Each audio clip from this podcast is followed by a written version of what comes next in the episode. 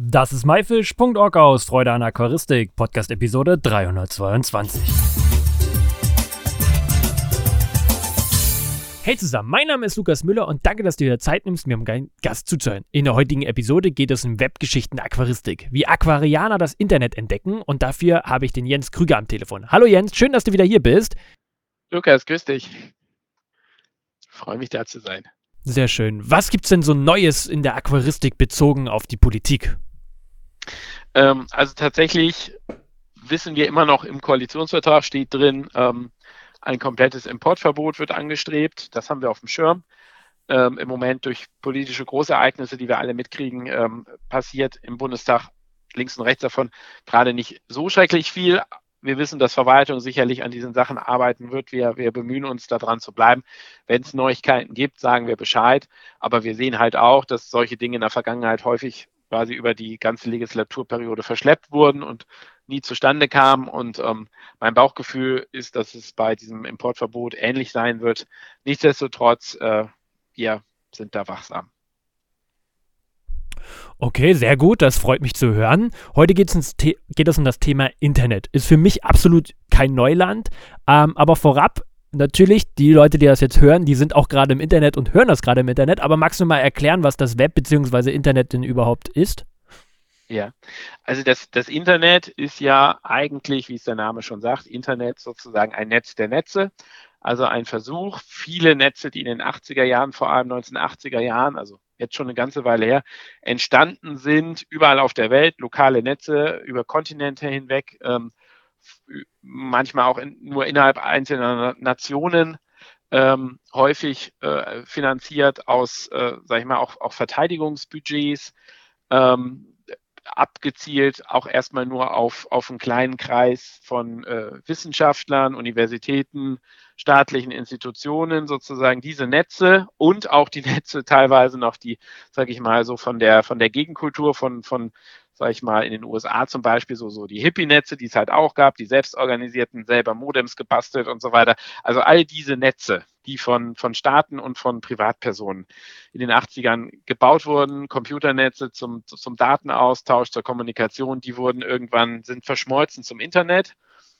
Und das Internet ähm, ist sozusagen die, die Struktur, in der das World Wide Web stattfindet. Und das World Wide Web haben wir seit äh, 1989 1990. Äh, da hat Tim Berners-Lee hat äh, sich das Hypertext Transfer Protocol ähm, ausgedacht, hat es äh, sozusagen äh, entwickelt. Er saß damals am CERN in, äh, in, in der Schweiz und ähm, das ist sozusagen die, die Geburtsstunde des Web, in dem das, was wir tagtäglich so als Internet erleben, stattfindet. Ne? Wir sehen das ja immer HTTP, Doppelpunkt, Doppelslash, www. Also das ist, äh, das ist sozusagen unser, unser Teil des äh, Web. Und dann gibt es da daneben aber eben auch noch ähm, innerhalb des Web und auch außerhalb des Web gibt es, gibt es nach wie vor viele Dinge, viel, viel da, viel, viel mehr Daten auch als in dem zugänglichen World Wide Web, was ich mir per Google erschließen kann, finde ich sozusagen links und rechts in Datenbanken, in, in Intranetzen irgendwelcher Unternehmen und so weiter. Das heißt, äh, man sagt im Vergleich das, was ich mir per Google erschließen kann, im Vergleich zu dem, woran ich, wo ich nicht rankomme, ja, das ist sozusagen das Verhältnis 1 zu 400. Also wahnsinnig gigantische Datenmengen liegen im sogenannten Deep Web, also diesem Datenbank-Web äh, sozusagen hinter Passwortschranken. Und genau, das ist das alles ist das, womit ich mich beschäftige und hauptsächlich aber tatsächlich mit dem World Wide Web. Und da bin ich als Digitalhistoriker äh, seit zehn Jahren jetzt mittlerweile unterwegs und ähm, arbeite eben daran, äh, die Geschichte des Web mir genauer anzugucken. Interessant. Wie, wie kamst du auf das Interesse? Das ist, glaube ich, daraus entstanden, dass ich an der Stelle selber Zeitzeuge war. Ich, ich mag das eigentlich in meiner Forschung ungern sozusagen das eigene Thema so sehr zum, zum Gegenstand von Forschung zu machen. Habe es aber vielleicht an der Stelle trotzdem getan, habe in den 90ern ein eigenes Online-Portal damals im Bereich Amphibien aufgebaut mit allem, was man damals halt so hatte, also so was zum guten Ton gehörte von einem von einem Gästebuch über einen Grußkartenversandservice, Online-Grußkarten, über äh, Quiz, über äh, Webforum natürlich, ähm, äh, ganz, ganz viele Sachen, von denen manche ähm, heute, also ich glaube, jüngere Menschen wissen gar nicht, was ein Online-Gästebuch eigentlich so richtig sein soll. Und äh, Webforen haben, glaube ich, viele von den Jüngeren auch nie erlebt. Sie kennen halt Facebook-Gruppen so. Ähm, also viele Dinge, die, die damals total äh, normal waren, sind heute schon einfach historisch. Und aus dieser Erfahrung heraus, dass ähm, das damals auch eine spannende Zeit war, wir waren damals so 11 Millionen Menschen im Web, heute sind es über 60 Millionen Menschen im, im deutschen Web, ja, damals 11 Millionen Deutsche, heute über 60 Millionen. Das war vom ganzen Feeling her, pardon, muss mich räuspern, vom ganzen Feeling her war das damals einfach anders als heute. Und diese Nostalgie und diese, diese äh, Lust daran, auch diese damalige Zeit noch so ein bisschen sage ich mal, genauer mir anzuschauen, die hat mich, glaube ich, bewogen, dass ich dann irgendwann einfach angefangen habe, mich auch als Historiker dann, ich habe Geschichte studiert, mit dem Thema zu beschäftigen. Und dann habe ich festgestellt, da ist noch ganz wenig bislang passiert von Historikern. Ähm, und die meisten Historiker, denen ist das alles immer noch viel zu neu. Also die sind vielleicht gerade in den 80ern bestenfalls unterwegs, aber 90er und frühe 2000er, das ist viel zu nah am, am, am, am sozusagen heutigen Tag. Das dauert, bis die Historiker sich da so richtig drauf stürzen. Und deshalb bin ich da nach wie vor einer von ganz wenigen Historikern, die das machen im deutschsprachigen Raum, aber macht das mit, mit ganz viel Spaß und Freude. Interessant. Habe ich tatsächlich auch noch nie gehört, dass das jemand tatsächlich tut. Ähm, was hat denn jetzt aber das Internet mit der Aquaristik zu tun? Ähm, man muss sich das so vorstellen, das frühe Web, also ne, es, gab, es gab vor dem World Wide Web, gab es beispielsweise das Usenet, das Usenet von Studierenden in den USA, die selbst gebastelte äh, Modems äh, benutzt haben, äh, ursprünglich mal begründet, dann immer mehr gewachsen, war ein Kommunikationsdienst, wo ich ähm, im Prinzip auf, auf so einer Kommunikationsbasis, die der E-Mail recht ähnlich ist, sozusagen äh, äh täglich äh, mit Servern, die dann neue Daten, also neue Nachrichten geladen haben und dann äh, äh, sozusagen ein, ein, ein Flood-and-Fill-Prinzip. Also es ist wie Ebbe und Flut, muss man sich das vorstellen. Das Wasser kommt, das Wasser geht. Einmal am Tag, ja, kommt es, einmal am Tag geht es. Und so war das damals mit dem Usenet halt auch. Einmal am Tag kamen die Nachrichten, die synchronisiert wurden und dann gingen sie wieder. Ja, und, und also eine sehr asynchrone Art zu kommunizieren. Das war das Usenet und es war ein erster, äh, sehr breiter Versuch ähm, für ganz normale Menschen miteinander in Diskussion zu kommen, rund um den Globus. Und dass das Besondere es war thematisch sortiert. Also man hatte, wusste genau, in welcher dieser Usenet-Gruppen, sogenannte Newsgroups, äh, es jetzt um Aquaristik ging. Ja, und das, das war sozusagen der, der Urknall der sozialen Medien. Und dann kam im World Wide Web relativ bald dann eben ab, ab Anfang Mitte der 90er kamen Webforen, Bulletin Boards sogenannte. Und es gab, weil es E-Mail ja auch schon die ganze Zeit gab, gab es dann auch Mailinglisten, die man abonnieren konnte, um dann über einzelne thematische Inhalte, das könnten dann eben auch Aquarienthemen sein, äh, zu diskutieren. Und es gab natürlich Chaträume. Und das alles war eine Infrastruktur, die so in den 90ern, frühe 90er, Mitte 90er immer mehr Menschen angezogen hat, die besondere Hobbys haben. Weil äh, man hat es vorher ja relativ schwer, wenn man Aquarianer, Terrarianer war und ein bisschen speziellere Sachen vielleicht auch gepflegt hat, dann war es schwierig, ähm, Leute zu finden, die ähnliche Hobbys haben. Man ist in die Vereine gegangen, da hatte man häufig Glück, dass da Leute mit sehr ähnlichen Interessen waren. Aber je spezieller man gesucht hat, umso schwieriger war es auch. Ne? Da wusste man, da sitzen am anderen Ende der Republik vielleicht noch ein paar Leute und im deutschsprachigen Ausland vielleicht auch noch. Aber ähm, das, man war, man war, es waren nur wenige Gleichgesinnte. So. Und dafür waren für diese Neudeutsch nennt man das ja Special Interest Groups, also für diese Menschen mit oder diese Gruppen mit sehr speziellen Interessen. Da zählt die Aquaristik dazu und ähm, deshalb war das ein Meilenstein, dass man auf einmal über diese digitalen Medien ähm, eben in, quasi in Echtzeit miteinander kommunizieren konnte, sich austauschen konnte, Fotos schicken konnte. Wir wissen ja, wie wichtig Fotos auch für unser Hobby sind, dass man die Tiere sieht, über die man redet. Ähm, und man konnte dann eben alles andere auch machen. Man konnte Züchter suchen und, und äh, sich bei Züchtern melden über diese Möglichkeit. Man konnte Nachzuchten anbieten. Das sind alles Dinge, die haben plötzlich, heute sind die selbstverständlich, aber damals waren die sozusagen eine, eine äh, komplett neue Art und Weise für Aquarianer, sich miteinander auszutauschen. Okay, und was hat sich jetzt bis von, von früher bis heute so getan? also erstmal glaube ich, ist ein Unterschied, ob man mit 11 oder mit, mit äh, paar und 60 Millionen im, im gleichen Web rumhängt. Ja, also es ist einfach voller geworden. Und ähm, das merkt man, glaube ich, manchmal bei manchen Diskussionen auch. Also ich glaube, manche der Phänomene, also alle diese Phänomene, über die man sich heute äh, die Nase rümpft, von Trollen über Flams, also so, so provokative Rede, ähm, bis hin ja zu sowas, was Richtung Hate Speech geht, das sind im Prinzip alles Erfindungen, die gab es schon im Usenet. Ja, also sozusagen pflegelhaftes Verhalten im Web äh, und auch, äh, sage ich mal, kommunikative Grenzüberschreitung sind so alt wie eine computermediierte, computervermittelte Kommunikation. So, ähm, das heißt, das alles gab es schon, aber da die Anzahl der Leute insgesamt kleiner war, der Anteil derer größer war, die einfach vor allem im, im Web waren, weil sie ein Anliegen hatten. Ja? Also es kostete damals ja viel, viel mehr Geld, sich überhaupt die Infrastruktur dafür zu leisten. Ja, also ein PC war ja im Vergleich zu heute und wenn ich mir Rechenleistung angucke, viel, viel teurer ähm, Internetverbindung war viel, viel, viel teurer damals und auch umständlicher. Wir erinnern das, also wer das noch erinnert vor ISDN und so weiter, wenn telefoniert wurde, konnte nicht gleichzeitig jemand im Internet sein und so weiter. Ja? Also das waren, also damals war es wirklich eine Herausforderung und ich glaube, das waren so gewisse Schwellen, die dazu geführt haben, dass die Leute, die im Web waren, äh, ganz genau wussten, warum sie da sind und dann umso mehr Energie auch reingesteckt haben, nicht nur in Kommunikation, sondern auch, pardon, umso mehr ne ja, pardon. und dann umso mehr Energie reingesteckt haben, nicht nur in Kommunikation, sondern auch darin, beispielsweise eigene äh, Webseiten aufzubauen. Das war kostengünstig möglich. Man konnte sich irgendwo umsonst Webspace holen, ähm, also Speicherplatz im Web. Da musste man keine eigene äh, Internetadresse für haben, da musste man keine monatlichen Gebühren für zahlen. Das war alles online umsonst möglich. Und da haben Leute angefangen, ihre Erfahrungen aufzuschreiben, ihre Fotos hochzuladen, ihre privaten äh, ähm, Homepages der Aquaristik, Terroristik zu widmen. Und wenn man sich das heute noch anschaut, diese Webseiten von damals, ist es wahnsinnig viel Herzblut, was da rüberkommt. Ja? Ähm, alles vergessen, diese Seiten lange nicht mehr erreichbar, aber in Archiven findet man sie noch.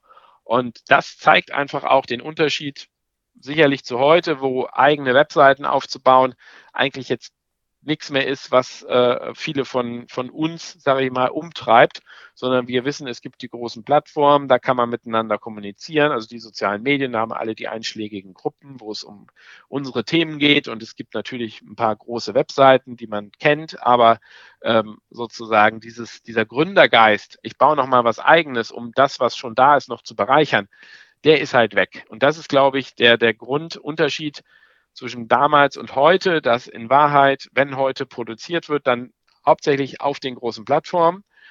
Und selbst wenn es eine eigene Internetadresse hat, man guckt immer, dass es auf den großen Plattformen wahrgenommen wird. Und damals gab es eben diese Plattform nicht oder die bestehenden Dinge waren einfach auch nicht so groß, nicht so dominant. Und deshalb konnte man irgendwo eine Webseite starten, konnte sich einem sogenannten Webring anschließen. Das ist so ein Internetring äh, von, von äh, Webseiten zu ähnlichen Themen gewesen. Und man konnte mit anderen Webseiten Links tauschen, Linkpartnerschaften machen, um überhaupt gefunden zu werden. Ja, und in irgendwelchen Online-Katalogen sich eintragen, die thematisch sortiert waren, weil auch Google war damals noch nicht da oder war noch erst neu da, je nachdem, welche Zeit ich mir anschaue. Also Google, das Google-Monopol war damals halt noch Zukunftsmusik. Und dafür gab es äh, ganz andere Suchmöglichkeiten. Und äh, das, das war halt alles tatsächlich ein bisschen anders als heute. Und das ist, finde ich, gerade das Spannende zu schauen, wie haben sich die Dinge entwickelt, was ist geblieben, was ist ähnlich geblieben, was hat sich komplett verändert. Das ist das, wo es dann auch für einen Historiker spannend wird, solche Kontinuitäten auf der einen Seite und Brüche, Veränderungen auf der anderen Seite anzuschauen. Äh, ich muss sagen, du hast mich mit diesem Thema äh, voll erwischt. Ähm, äh, ich bin gerade ja hin und weg, weil ähm, Erinnerungen hochkommen, die ich völlig vergessen habe. Ich bin ja auch schon seit 18 Jahren im Web unterwegs, eigentlich ja seit wir das erste Mal Internet zu Hause haben. Und hat natürlich auch erste Webseiten die äh, selber gebaut und hast ja schon gesagt, kostenlos, war kostenlos. Und dann gab es natürlich dieses tolle Gästebuch und äh, ja, Linktausch. Absolut, ja, genial damals gewesen, weil man einfach Menschen, äh, ja, kennengelernt hat übers Internet, ähm, die auch äh, das Hobby betrieben haben und eigene Inhalte erstellt haben. Wie finde ich ja. denn jetzt über, ja?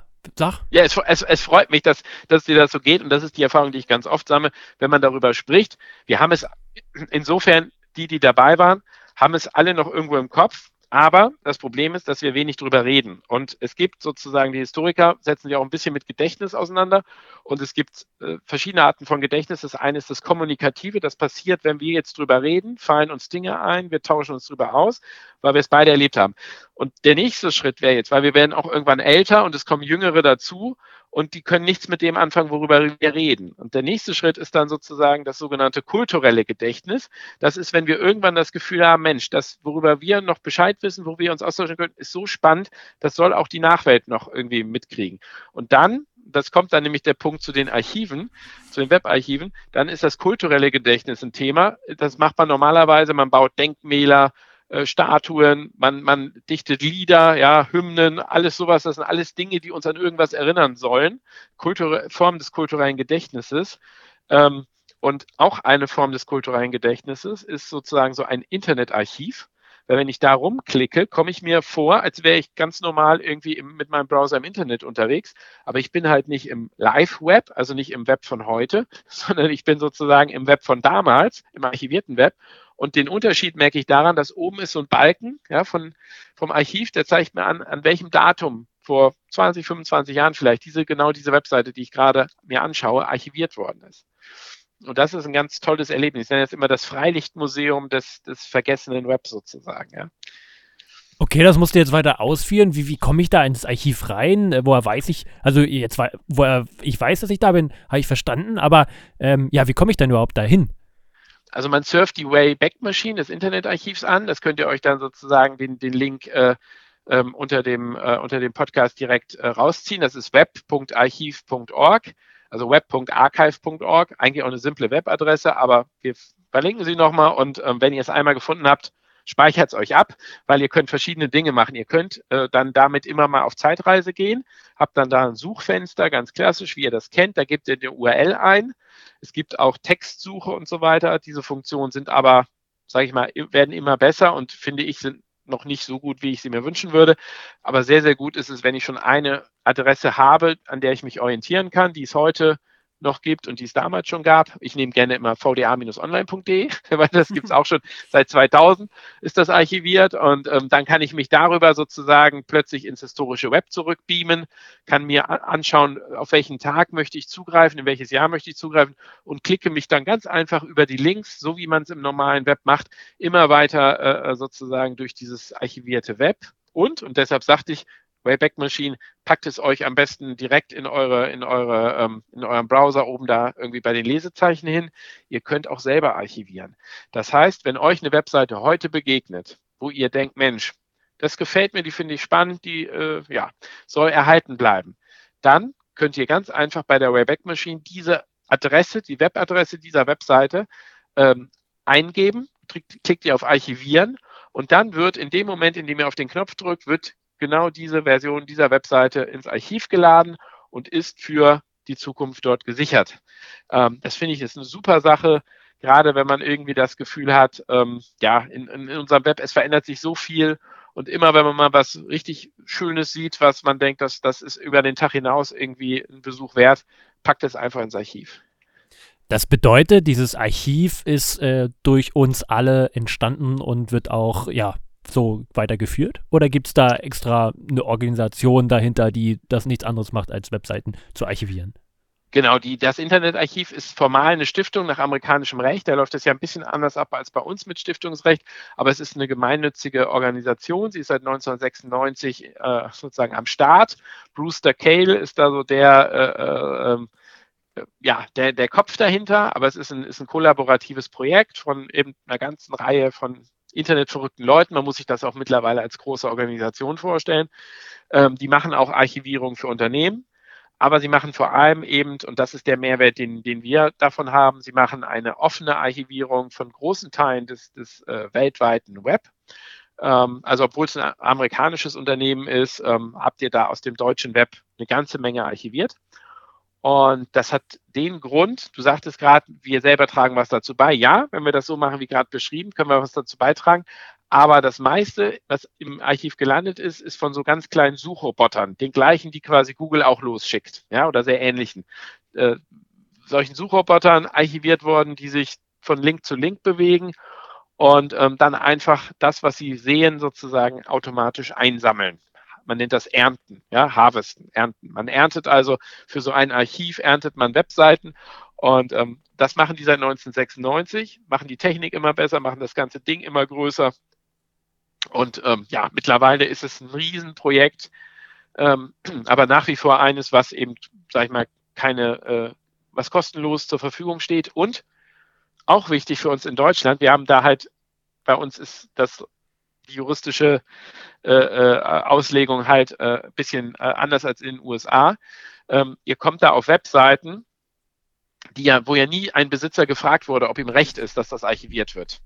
Und das wäre in Deutschland schwer möglich, auf einer deutschen, äh, auf einem deutschen Server so etwas anzubieten. Archivierte Webseiten, wo der Besitzer der Webseiten überhaupt nicht zugestimmt hat. Ja, deshalb gibt es zwar auch in Deutschland Archive, die das, die, die, die, die solche Webseiten äh, einsammeln, ja, aber ihr kriegt sie nirgendwo frei zugänglich im Web ausgespielt, so wie ihr das bei der Wayback Machine könnt. Das liegt daran, dass in den USA es eben andere rechtliche Rahmen gibt. Und ich finde, man kann froh sein, weil es unwahrscheinlich äh, leicht dadurch ist, sich wirklich dieses vergangene Web anzuschauen. Wenn das nicht möglich wäre und ihr müsstet in den Lesesaal eines Archives gehen, um da dann Zugriff auf archivierte Webseiten zu haben, bitteschön, wer macht denn sowas? Ja, also ich, ich bin froh, dass es so ist und ich bin wirklich großer Fan der Wayback Machine. Das bedeutet, ähm, es werden auch Webseiten archiviert, die es heute vielleicht gar nicht mehr gibt, also dass die vielleicht sogar schon gelöscht worden sind? Ja, ihr findet im Prinzip das, also das meiste, was ihr dort findet, gibt es heute nicht mehr. Also wenn ihr euch durchklickt über die Links, also äh, deshalb sage ich immer, nehmt euch eine Seite, die ihr heute kennt und wo ihr das Gefühl habt, die könnte es schon lange geben. Guckt mal, bis ab, ab wann da im Archiv die ersten äh, äh, Versionen auftauchen seit 1996 arbeitet die Wayback Machine. Wenn ihr so Ende der 90er die ersten archivierten Versionen findet, seid ihr ziemlich gut.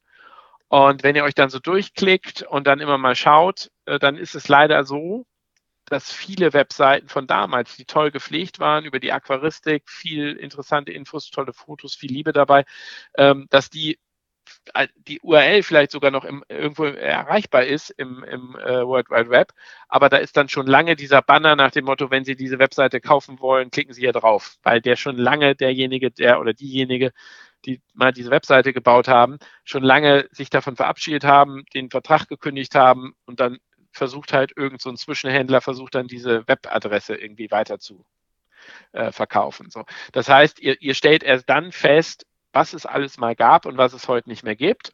Und dazu vielleicht noch mal eine ganz grundsätzliche Einschätzung. Die durchschnittliche Dauer einer Webseite, bis sie sich einer, einer Website, also sozusagen einer Webadresse, die durchschnittliche Dauer, bis sich eine Website verändert hat, beträgt unter 100 Tage übers ganze Web gerechnet. Ja, also natürlich manche Seiten passieren, da passiert ewig nichts. Da zahlt immer irgendeiner das Geld dafür und dann ist diese Seite auch nach 20 Jahren noch genauso, wie sie früher mal war, einfach per Google auffindbar. So, aber das ist selten. Weil meistens hören die Leute irgendwann auf, äh, das Geld zu überweisen, kündigen den Vertrag und so weiter. Dann, dann äh, verschwinden Seiten. Äh, Gratis-Anbieter sind reihenweise verschwunden, die es früher mal gab, auf denen man diese Gratis-Webseiten machen konnte. Geocities.com war so ein großer Dienst, äh, äh, der dann einfach auch irgendwann vom Netz gegangen ist. Und, ähm, und im Schnitt ist eben alle 100 Tage jede Website irgendwie ein bisschen verändert. Und allein das bedeutet ja schon, wenn ich theoretisch nicht alle 100 Tage es einmal archiviere, dann verliere ich schon wieder sozusagen eine Zwischenversion. Ja, man kann sagen, ist jede Version wichtig? Natürlich nicht. Aber es gibt einem so ein bisschen ein Gefühl dafür, dass es halt nicht stimmt, dass das Netz nichts vergessen würde, sondern das Netz ändert sich ständig, ist ständig in Bewegung und ganz viel geht dabei verloren. Und ähm, ja, und wenn man das ein bisschen, sag ich mal, dafür ein Bewusstsein entwickelt, dann, dann geht man vielleicht auch anders an, an heutige Webseiten ran und ähm, ja, archiviert vielleicht mal öfter was in die Webback Machine oder baut sich sogar selber mal, ne?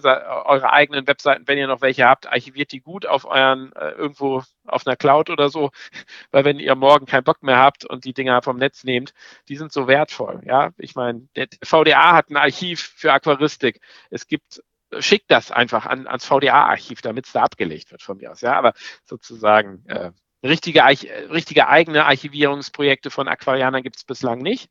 In anderen Communities ist das anders. Die archivieren wirklich ihre, aus ihrer Community ihre eigenen Webprojekte, also als kollektive, äh, kollektives äh, Unterfangen.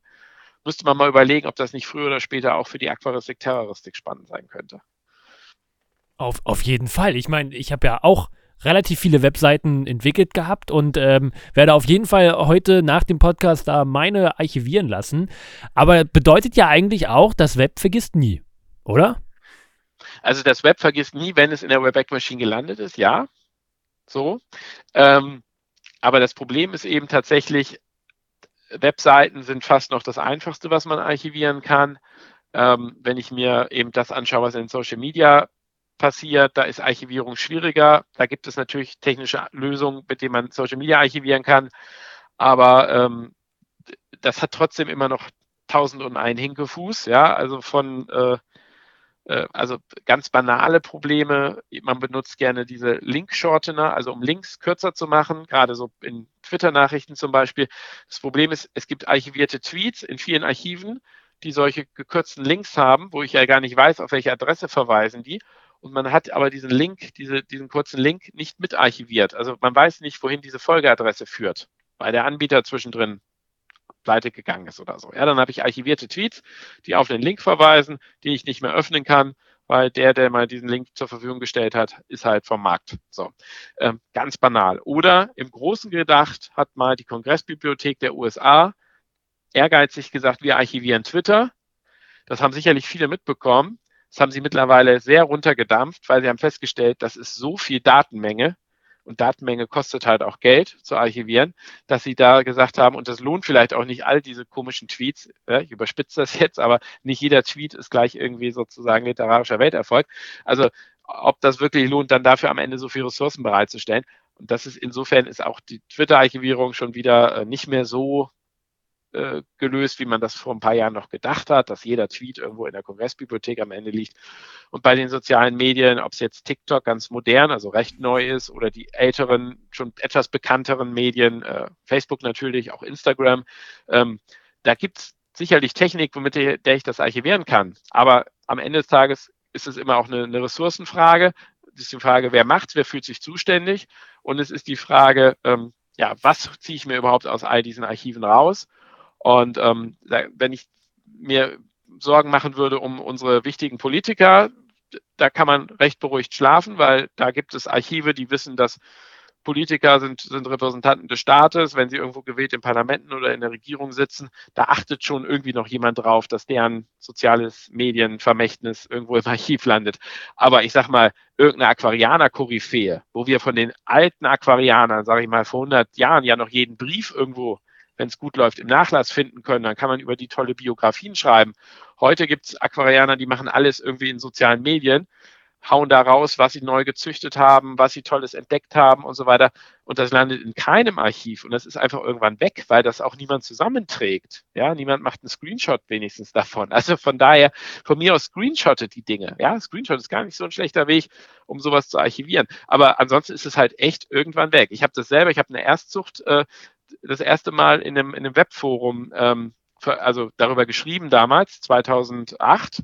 Und das Webforum habe ich wieder gefunden im Webarchiv, aber der, der Beitrag, ich, ich kann draufklicken, aber der Link lädt nicht, weil mein Post wurde nicht archiviert, sondern nur sozusagen diese Oberflächenstruktur des Forums, wo, wo mein Name steht und betreff irgendwie Erstnachzucht von so und so. Ja, also ähm, wir müssen da genau aufpassen, weil wir immer mehr Dinge aus Bequemlichkeit im Web machen, die mit unserem Hobby zu tun haben. Und unsere Vorväter haben das alles schön auf Schreibmaschine abgetippt, irgendwo zwischen Buchdeckeln, irgendwo so Aktendeckel irgendwo bei sich liegen gehabt.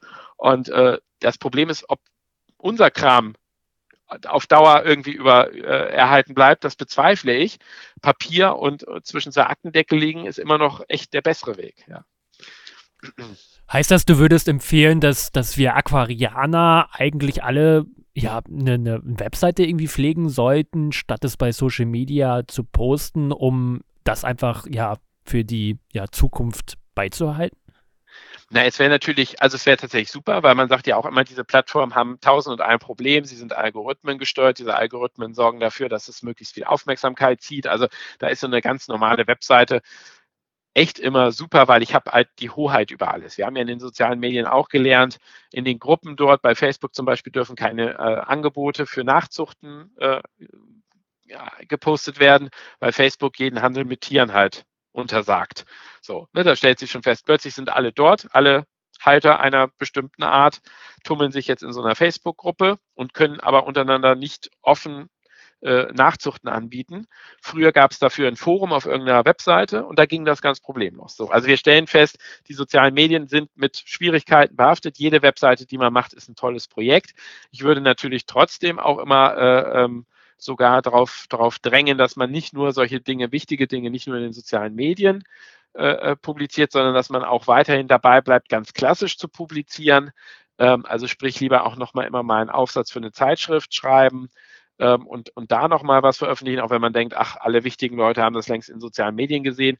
Äh, sozusagen, es gibt diesen schönen Satz, wer schreibt, der bleibt. Und ich finde, äh, ähm, gerade für so, sag ich mal, unser Hobby, was ja Aquarienkunde auch heißt, ja, also wir sind ja der, Ver ne, also Aquarienkunde ist mehr als nur Aquarien zu betreiben, Aquaristik zu betreiben, sondern Aquarienkunde heißt immer noch, ich will auch ein bisschen Wissen dabei für die Gemeinschaft äh, produzieren. Und für, für diese Wissensproduktion ist es halt total wichtig, dass alles, was man so an interessanten Dingen rausfindet, irgendwo wirklich auf Dauerhaftigkeit gesichert ist. Und ich bin bei dir, besser ist eine Website, als es in Social Media zu machen. Und ähm, vielleicht ist der, der allerbeste Weg, es sogar noch ganz klassisch zu publizieren. Okay. Ich war ja immer als, als Kind ähm, Riesenfan von Foren. Und nach und nach gab es immer die Mitteilung, ja, dass dieses Forum wird geschlossen, das Forum wird geschlossen. Natürlich war da großen Social Media, Facebook so ein bisschen dran schuld, aber ähm, lag es wirklich daran, dass man das wirklich alles dann auf einer Plattform hatte oder wie ist deine Meinung dazu? Also es gab, glaube ich, es hat verschiedene Gründe. Es gab sicherlich manchmal ähm, einfach auch äh, äh technische äh, äh, Herausforderungen ähm, im Sinne von nicht jeder, der so ein, so ein Forum damals auf seinem Server laufen hatte, wusste wirklich, wie geht man damit richtig um. Vielleicht hat einem irgendeiner das mal eingerichtet, dann ist irgendwann mal technisch irgendein Update hat nicht funktioniert oder was, man, man wusste nicht mehr, wen man fragen soll, irgendwie so, also so ganz, so, so, in, so, so die banalsten Gründe, die man sich vorstellen kann, ja. Ich mache ja, ich untersuche ja regelmäßig Webseiten als Historiker, die jetzt auch nichts mit Aquaristik zu tun haben und ich stelle da bei tollen Webprojekten fest, diese ganz klassischen Ankündigungen, das Forum ist vom, vom Netz gegangen, aber wir kommen demnächst mit einem tollen neuen anderen Projekt. Also wir verbessern das Forum. Das Forum kommt bald wieder. Geht so lange auf irgendein anderes Forum und dann kommt ihr wieder und dann ist unser Forum mit tollen neuen Funktionen. Ja? Und dann guckt man weiter, guckt sich so die, die Geschichte der, also die klickt sich durch die archivierten äh, Webseiten so durch und stellt fest, es kam nie zu dieser tollen neuen Forumsverbesserung. Äh, es wurde einfach klammheimlich eingestellt. Und ich vermute an so einer Stelle, dass das am Anfang der Impuls war, oh, wir haben irgendein technisches Problem mit dem Forum, egal, wir machen da was Neues, was Tolles, was viel Besseres. Lass mal irgendwie in zwei Wochen irgendwie am Wochenende treffen und das machen. Und das ist aber nie passiert, weil da kam was dazwischen und so. Jeder kennt das. Also ich glaube, der, der große Vorteil, weshalb die sozialen Medien so vieles aufgesogen haben, diese großen Plattformen, ist, dass diese großen Plattformen 24-7 stabil laufen, ja, und dass sich immer da um alles Technische irgendwer kümmert und ich muss mich als derjenige, der so, so eine Gruppe vielleicht moderiert, äh, ich muss mich eigentlich um nichts kümmern, außer so ein bisschen Leute reinnehmen und mal einen rauswerfen oder so, ja. Also die ganze technische Infrastruktur, das war für viele Webseiten früher echt ein Kampf.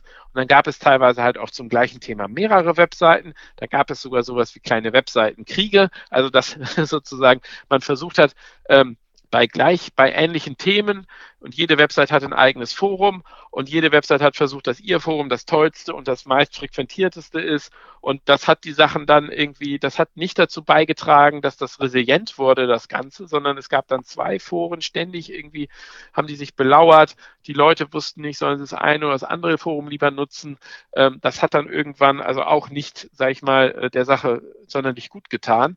Äh, auch da ist, glaube ich, bei Facebook, da entscheidet knallhart der Algorithmus, welche Seite wird einem als erstes vorgeschlagen, das ist die belebtere und, und wer irgendwie versucht da mit einer kleinen Alternativgruppe gegen anzustecken, hat es verdammt schwer, ja, weil der Algorithmus von Facebook immer alles darauf auslegt, dass die Leute einfach da bleiben.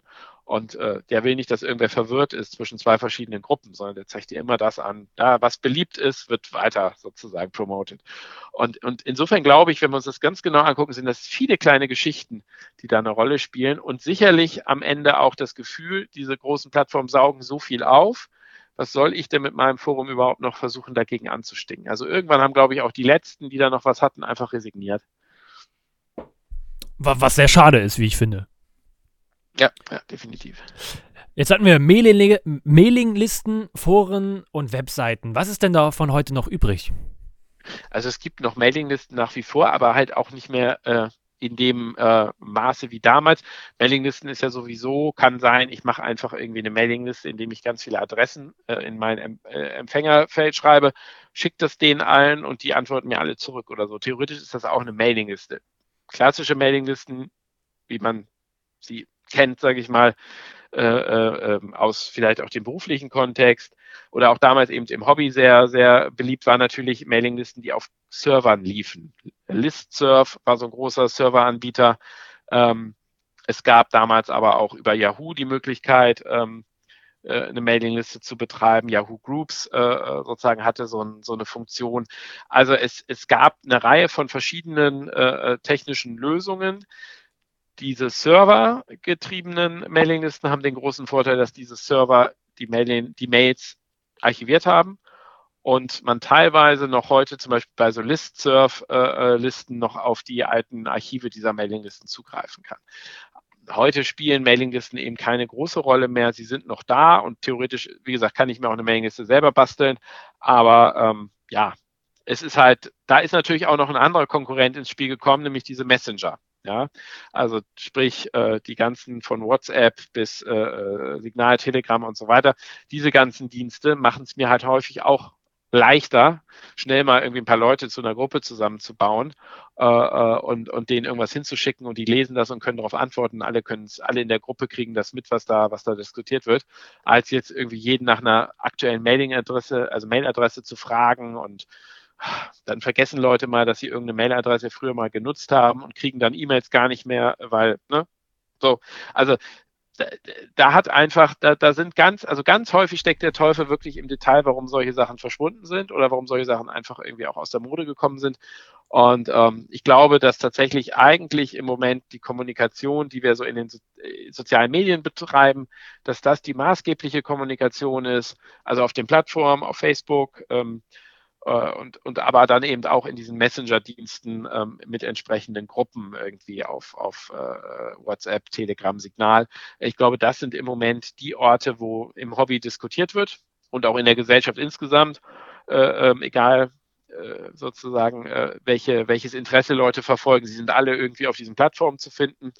Und ja, der Rest ist leider Gottes äh, weitgehend erloschen.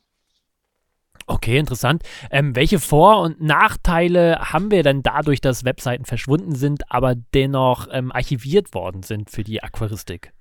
Ja, wir haben einen wahnsinnigen Wissensschatz nach wie vor auf diesen Webseiten von früher und wenn man sie wieder raussucht äh, aus den Untiefen des Web, dann ähm, ja, kann man da äh, sicherlich ähm, so manch einen äh, äh, Aha-Effekt äh, erzielen, weil da wirklich äh, liebevoll Zuchtberichte veröffentlicht wurden, ähm, Haltungsberichte. Ähm, die Qualität bei archivierten Fotos ist häufig leider schlecht. Also das Problem ist, dass es viele ähm, nicht äh, archivierte Fotos auf diesen Webseiten gibt. Das sind dann immer diese Broken Links, die man kennt, irgendwie, wenn dann da quasi, man sieht, da wäre ein Foto gewesen, aber es ist das Zeichen eines, eines, eines gebrochenen Links, weil das Foto war wahrscheinlich vom Dateiformat her zu groß.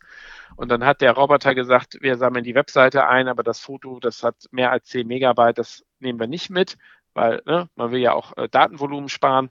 Und ähm, dementsprechend äh, ist es mit Fotos kann man Glück haben, hat man aber oft auch Pech. Und ähm, ansonsten aber Textinhalte äh, sind, sind wahnsinnig äh, gut erhalten. Ähm, wieder ein Problem sind tatsächlich diese, diese Foren, äh, weil in diesen äh, Bulletin Boards eben auch sehr, sehr wenig äh, äh nur äh, archiviert wurde. Da sehe ich meistens so diese äh, Oberflächenstruktur und kann sehen, über was diskutiert wurde, aber ich kann nicht auf die einzelnen Beiträge in der Regel zugreifen. Ähm, ja, das ist also insofern ist das auch immer so ein bisschen, man fühlt sich ja vielleicht, wie man sich das so vom Archäologen vorstellt, ja, wo man denkt, oh, der gräbt da irgendwo und dann gräbt er ein bisschen weiter und dann findet er noch was und manchmal gräbt er in den falschen Richtung und findet er nichts. Also es ist wirklich, es ist, es ist spannend. Ich kann das jedem empfehlen. Ähm, und in der Hauptsache würde ich eben auch sagen, guckt euch die Sachen genau an und, und schaut, ob da nicht genau für, für Dinge, wo ihr schon ewig dachtet, da müsste man jemand mal einen Aufsatz drüber schreiben und in irgendeiner Fachzeitschrift oder so publizieren, ob ihr nicht genau den Text schon längst vergessen und archiviert irgendwo im, im äh, Internetarchiv wiederfindet. Also ich werde auf jeden Fall, wie gesagt, hier nach auf die Suche gehen. Ähm, magst du vielleicht, wir haben ja auch viele junge Zuhörer, nochmal vielleicht kurz beschreiben können, wie damals die Webseiten aufgebaut waren im Gegensatz zu heute? Ja, also erstmal waren die Webseiten eigentlich ähm, aufgebaut, wie Leute Lust hatten, dass sie aussehen sollen, weil heute kennen wir Webseiten, die alle recht ähnlich aussehen, weil sie auf überschaubar vielen Systemen basieren, also so Content-Management-Systeme, Systeme, um sehr leicht, man sagt auch idiotensicher, äh, Inhalte äh, zu äh, managen. Ja, und dann gibt es halt verschiedene Layouts für diese Management-Systeme, aber diese Layouts sehen am Ende sich alle irgendwie immer gefühlt ein bisschen ähnlich. Das heißt, man hat heute sehr schnell so Aha-Erlebnisse und denkt, ja, kenne ich schon. So. Und wenn ihr in das historische Web geht, werdet ihr feststellen, dass das jede Webseite, also es gab auch da Seiten, die sehr erwartbar aussahen, aber, aber sehr viele Webseiten waren echt verrückt aufgebaut. Ja, ihr habt so Comic Sans beispielsweise, äh, ne, ne, diese, diese äh, Comic-artige Schriftart, die ja heute kein Mensch mehr benutzt.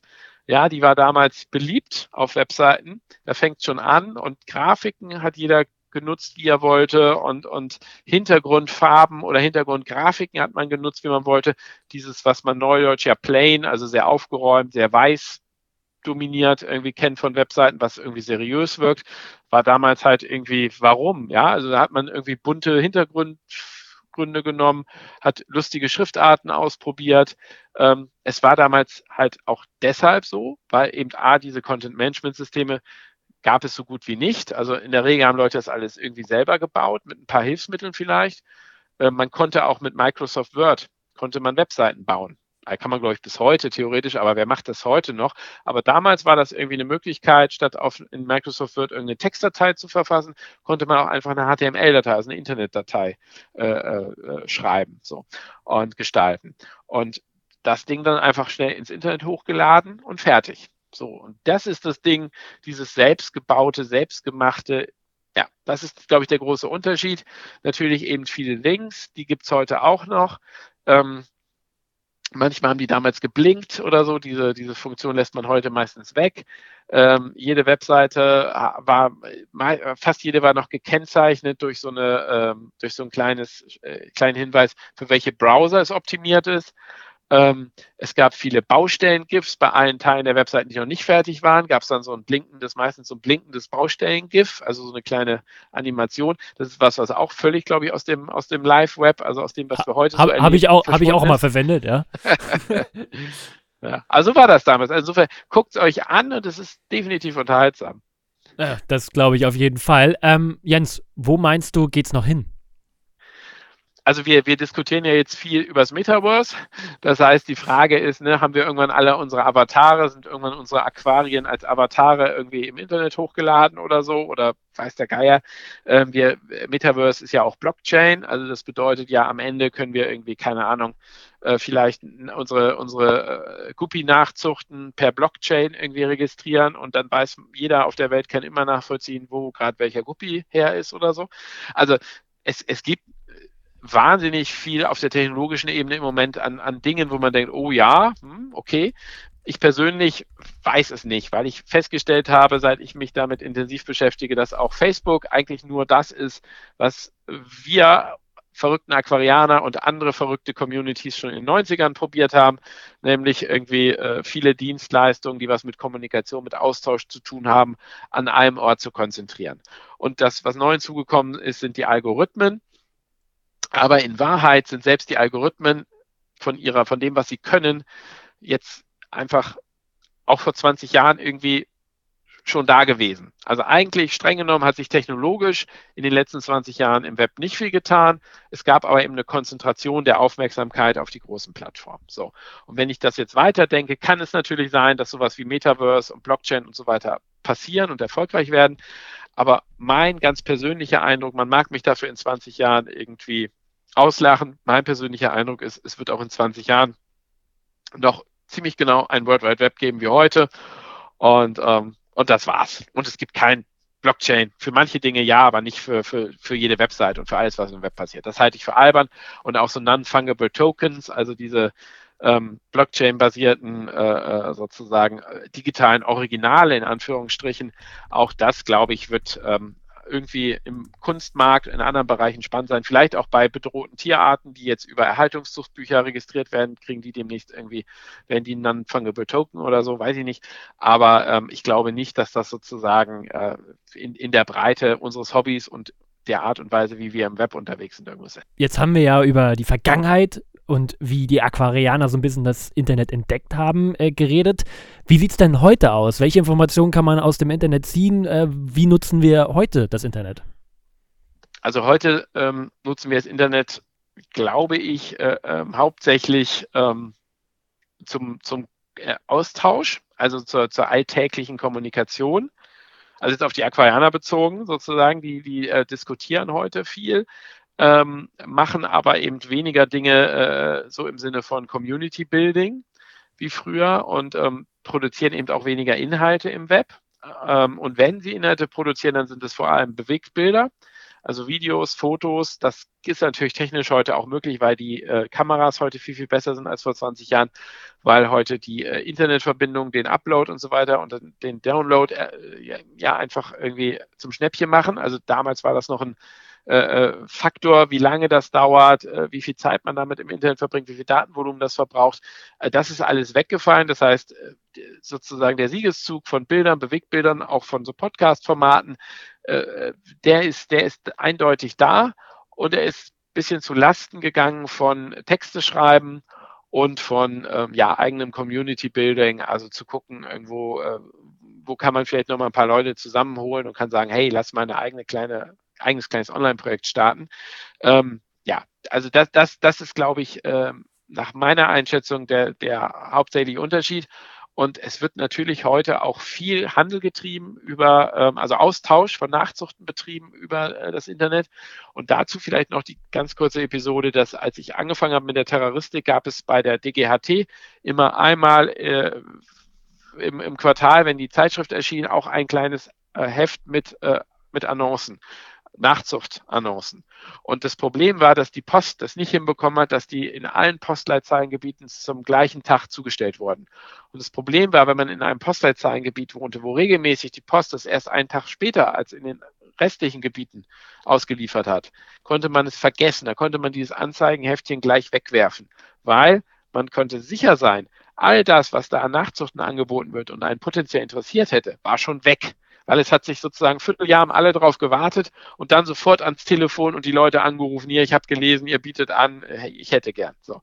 Ne? Und das ist heute halt anders. Ich meine, wir haben heute, ich meine gar nicht mal die Online-Shops, die es natürlich auch gibt, sondern vor allem einfach diese vielen äh, Möglichkeiten, mit Züchtern in Kontakt zu treten, irgendwo äh, nachzuchten äh, äh oder auch von mir aus Tiere, wo man sagt, da möchte jemand oder muss jemand Tiere abgeben. Ähm, sozusagen diesen, diesen Austausch von Tieren. Wo ich ja auch immer sagen würde, das ist, wenn das sozusagen, muss natürlich gesetzlich alles einwandfrei sein, aber ist ja einfach auch schöne Möglichkeit, dass, dass Leute äh, da dann auch persönlich gucken können, wem geben sie ihre Tiere, noch ein paar Mails austauschen können. Man kann den als derjenige, der Tiere nimmt, kann man nochmal eine Nachfrage stellen bezüglich Haltung und so weiter. Also eigentlich ist das, ist das auch eine, eine angenehme Facette, die eben früher ähm, ganz anders lief. Und ähm, ich bin froh, dass es heute nicht mehr mit dem Heft alle Vierteljahre so ist. Ich finde das ein Fortschritt. Auf jeden Fall. Also ich könnte jetzt auch wahrscheinlich noch Stunden mit dir darüber reden, aber wir müssen langsam mal zum Schluss kommen. Hast du vielleicht noch irgendwas, was du unseren Zuhörern gerne auf den Ge Weg geben möchtest? Ja, ich würde einfach tatsächlich auf den Weg geben, A, probiert das mit der Wayback Machine mal aus. B, wenn ihr auch irgendwie Geschichten von damals habt, lasst uns gerne auch irgendwie mal zusammenschließen, weil es gibt ja auch äh, unter Historikern durchaus wertgeschätzt Zeitzeugengeschichte. Ja, wir sind alle so äh, ZDF, irgendwie diese Dokus mit jeder Menge Zeitzeugen dazwischen. Es gibt halt auch uns Zeitzeugen des frühen Web. Und wenn wir uns unterhalten, stellen wir Dinge fest, äh, wo wir merken, ja, sind wir uns alle einig, war so und steht aber in keinem Buch, weil noch kein Historiker von den wenigen, die bislang sich mit dem beschäftigen, auf genau diesen Punkt gekommen ist. Und ich glaube, wir haben da auch nochmal in, unserem, in unseren eigenen Erfahrungen viel wertvolles Wissen und das würde ich einfach auch gerne austauschen, also äh, gerne melden. Hammer. Vielen, vielen Dank, Jens. Das war richtig interessant und ich freue mich, äh, dich demnächst wieder begrüßen zu dürfen. Danke dir, Lukas. Hat Spaß gemacht. Ja, mir auch. Das war myfish.org aus Freude an Aquaristik. Danke, dass du dir Zeit genommen hast, dir diesen anzuhören. Ich hoffe, du konntest alle Infos aus dieser Episode mitnehmen. Alle weiteren Infos mit Bildern und Links findest du wie immer unter www.my-fish.org slash Episode 322. Wir hören uns nächsten Samstag wieder. Danke und tschüss, euer Lukas.